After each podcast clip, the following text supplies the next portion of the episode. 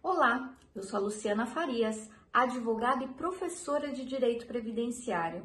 Você já conhece o meu canal? Eu falo sobre o universo do direito previdenciário e trago ferramentas para que você conquiste a melhor aposentadoria e também para que você contribua ao INSS de forma otimizada, que você é, contribua para o INSS de uma forma individualizada para você da melhor forma, especialmente para profissionais liberais que têm diversas formas de recolhimento. Então é importante você ter o conhecimento para pagar a contribuição social que é obrigatória da melhor forma. Então, se inscreva, toca no sininho para que você receba é, a informação de novos vídeos que eu faço toda semana. E o vídeo de hoje é sobre o planejamento. O planejamento, e aqui eu vou falar planejamento da sua tranquilidade, que é o planejamento previdenciário. O planejamento previdenciário, quanto antes ser feito, melhor é. E por quê? Porque pagar contribuição social, pagar o INSS é obrigatório. Então, especialmente para profissionais liberais, Quanto antes você se planejar, melhor é, para você saber a melhor forma de você contribuir ao INSS. E o que que, o que, que está dentro de um planejamento previdenciário?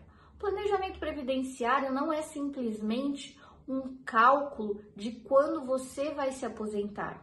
É isso também, mas esse é o básico. O planejamento previdenciário vai muito além do cálculo de quando você vai se aposentar. Essa parte é importante, é muito importante. Então vamos lá.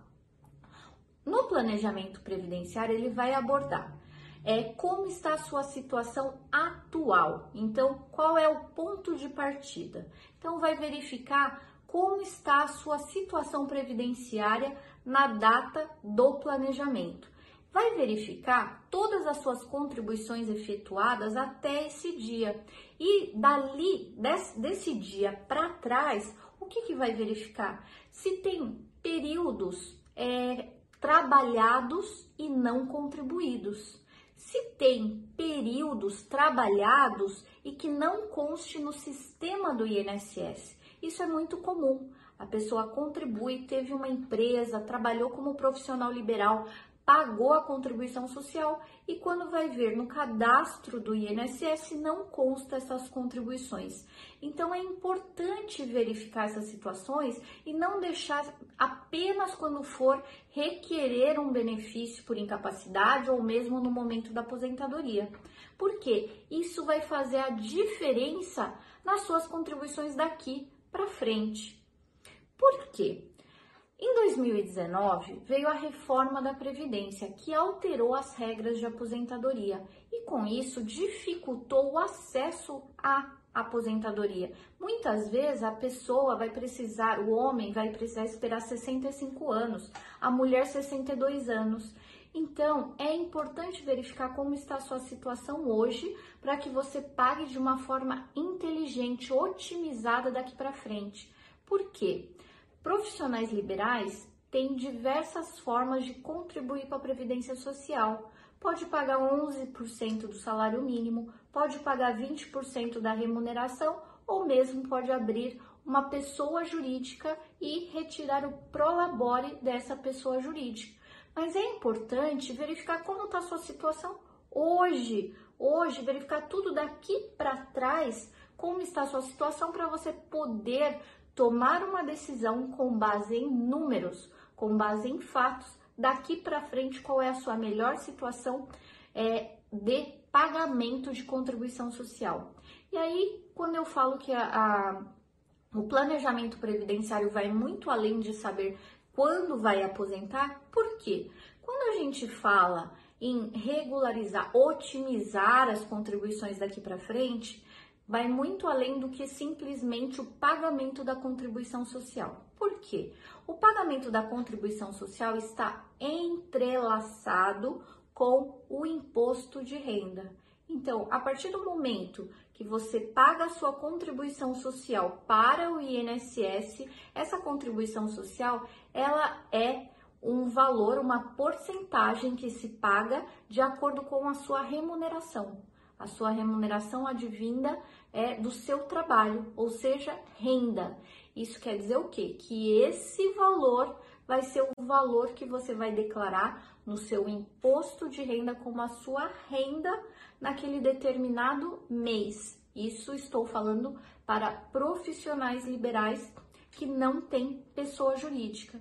Então, o que é muito importante é que as informações são cruzadas entre Receita Federal do Brasil e INSS e que devem ser feitas. Então esse planejamento, ele não pode ser individualizado apenas com a parte fiscal de imposto de renda e não pode também ser feita esse planejamento apenas na parte previdenciária de INSS.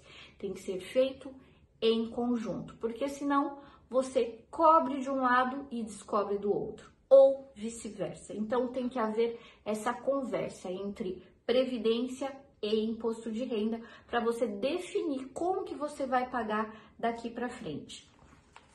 E de acordo com isso, essa decisão de, de que forma, qual é a modalidade tributária que você vai pagar as suas contribuições é, do INSS daqui para frente, levam em consideração como está a sua situação daqui para trás.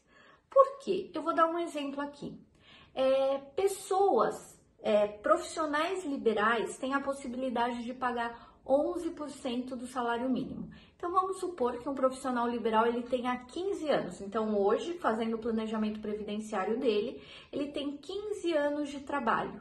15 anos de trabalho e tem 50 anos de idade. Se essa pessoa é, foi empregado ou estava pagando sobre um valor maior que o salário mínimo, estava pagando 20% sobre a sua remuneração, um valor maior que o salário mínimo, ele está com 15 anos dessa forma.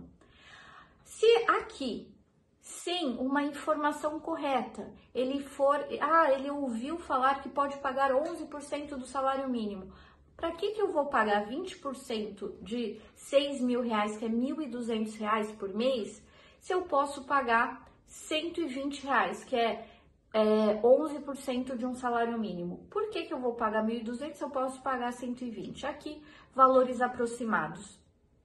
Aí ele vai e faz o carnê e começa a pagar 11% do salário mínimo.